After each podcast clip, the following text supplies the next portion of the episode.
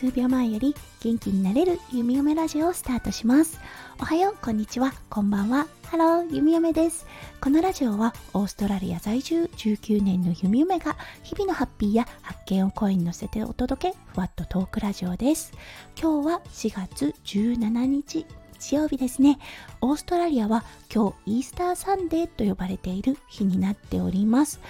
Good Friday から始まりそして Easter Monday までお休みが続くといったね4連休を迎えております。はい。そして今日は日曜日ということで弓嫁は看護のお仕事に来ております。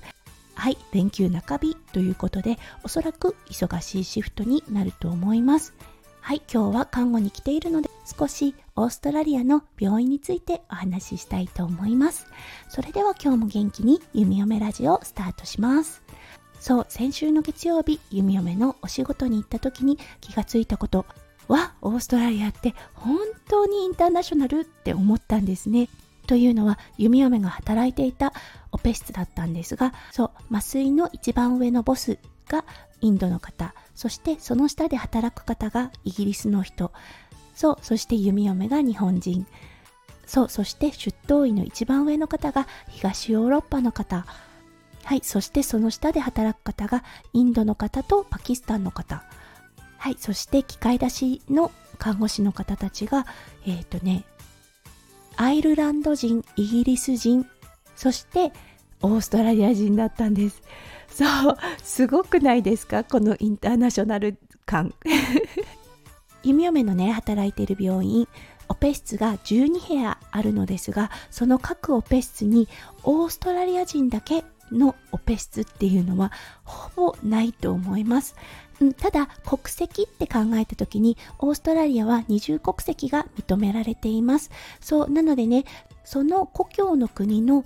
システムによって二重国籍持ってらっしゃる方もいます。そうなので生まれは東ヨーロッパだけどオーストラリア人でもあるっていうような方ももちろんいます。ただ本当にね国際色豊かなオペ室になっていますそうだけど何かいざこざがあるかというとそんなことはなくってそうやっぱりねとっても良いハーモニーが保たれていると思います弓嫁のように故郷が別な場所にある人たちは、はい、移民してきたというような形となるので、やはり周りとのね、ハーモニーを少し大切にしているなっていう感じが受けて取れます。うん、長く住んでいるとはいえやはり自分の国ではないのでそこはオーストラリアの国というものをね尊敬した上で日本の良いところを取り入れてるというような感じがいたしますそしてそれは他の国から来たね移民の方たちも同じような形をとっているなって思います。そうそしてねもちろん2世の方たちもいらっしゃいます。国籍はオーストラリアだけど両親の国籍が別な方というような方もいてうんその方たちもねやっぱり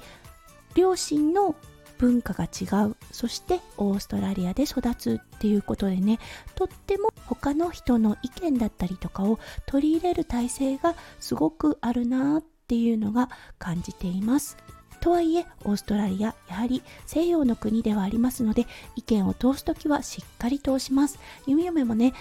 ここは明らかにちょっと違うなって思った時はちゃんと言葉にして相手に伝えるようにしています。自分の意見ちゃんと持ちたいですしちゃんと伝えるっていうこと大事だなってはいオーストラリアに19年住む中で気づいたことの一つとなります。